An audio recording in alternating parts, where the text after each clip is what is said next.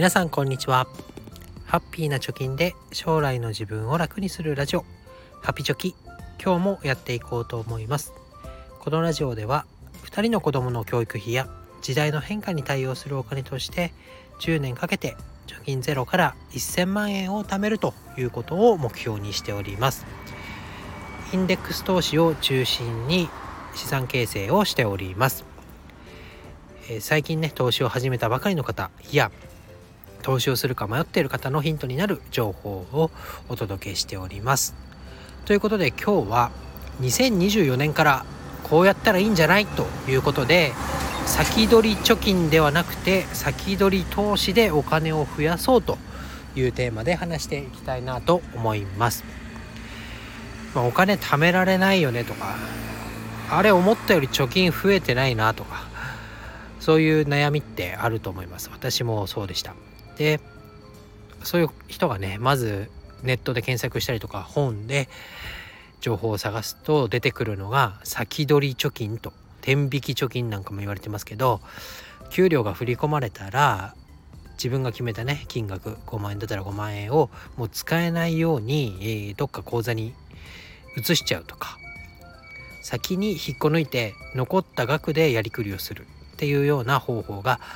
推奨されています。ただねこれね来年からはもう貯金じゃなくて先取り投資の方にね回しちゃうっていうのがいいんじゃないかなということです。まあ、効果的だとされている先ほど紹介した先取り貯金っていうのは、まあ、あるだけ使っちゃう病の人たちをね、えー、改善するというかあるだけ使っちゃうならあるだけっていうところを少なくしちゃえば使わない金額が出てきて必然的に溜まっていくよねっていうようなえー、ロジックになっています。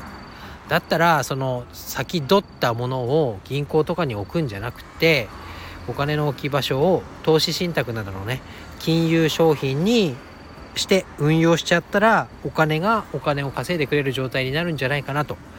でなんで来年かっていうと来年からはね新 NISA というものがまた新しく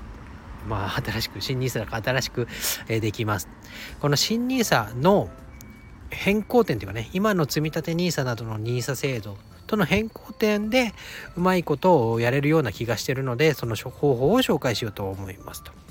じゃあ何新 NISA 何が変わるのということなんですけれども新 NISA では何、えー、て言うの解約ができる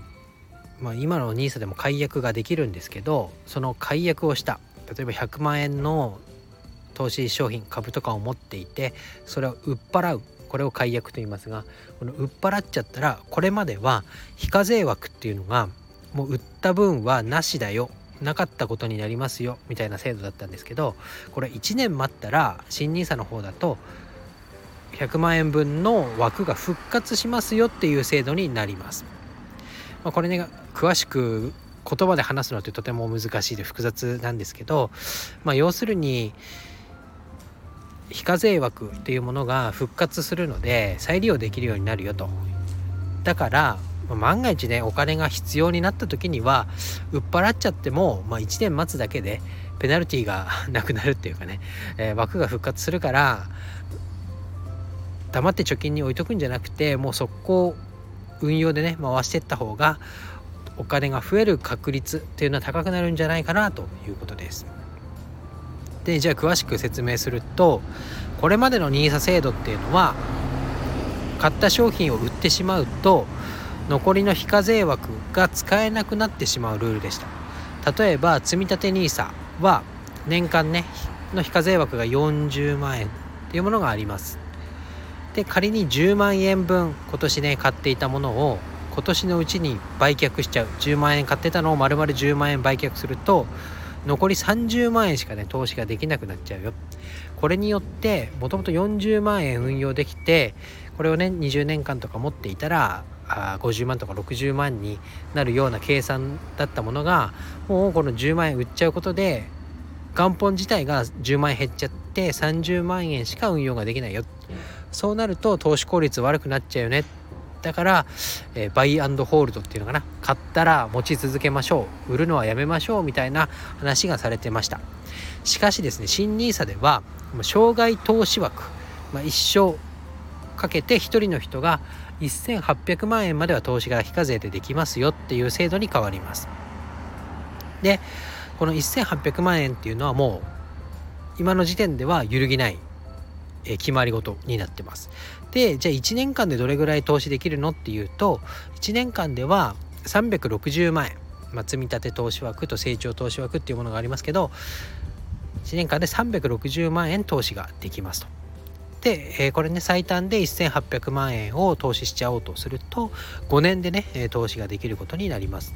っていうことは6年目以降投資ができないじゃないかと NISA 制度っていうのは使えないじゃないかということになるんですね。しかし新しい NISA では仮に5年目に NISA 枠で運用していた資産、まあ、1800万円ね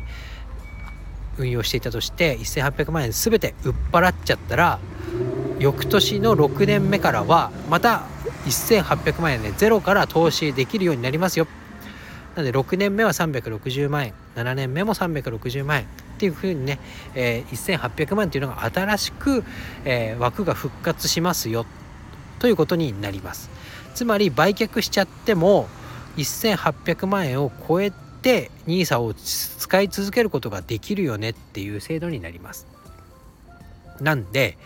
もうねつべこべ言わずもう当分使わないお金を先取り貯金でね、えー、今まで積み立ててたと思うんですけどそれを銀行じゃなくて新 NISA の枠で何かね投資信託のような、まあ、余計な手数料がかからない、えー、商品を買っちゃおうぜと。で EMAXIS スリムなんかのね投資信託選べば、まあ、信託報酬っていう手数料っていうのは必ず取られるんですけどそれも気にならないぐらいの金額にしかならないのでこれをね23年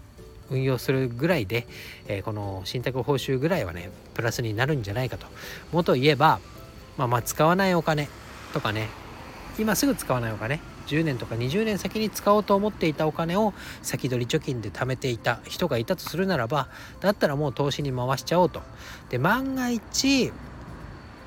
何かね入りようがあったとしてもまあ1週間ぐらい待てば現金化されますからそれでね賄っちゃいましょうよというのが提案になります。で、えー、まあ売るにもね、えー、現金化までに3から5営業日ぐらいかかるよねとかあとは売却した分の投資枠が復活したのは翌年になるから、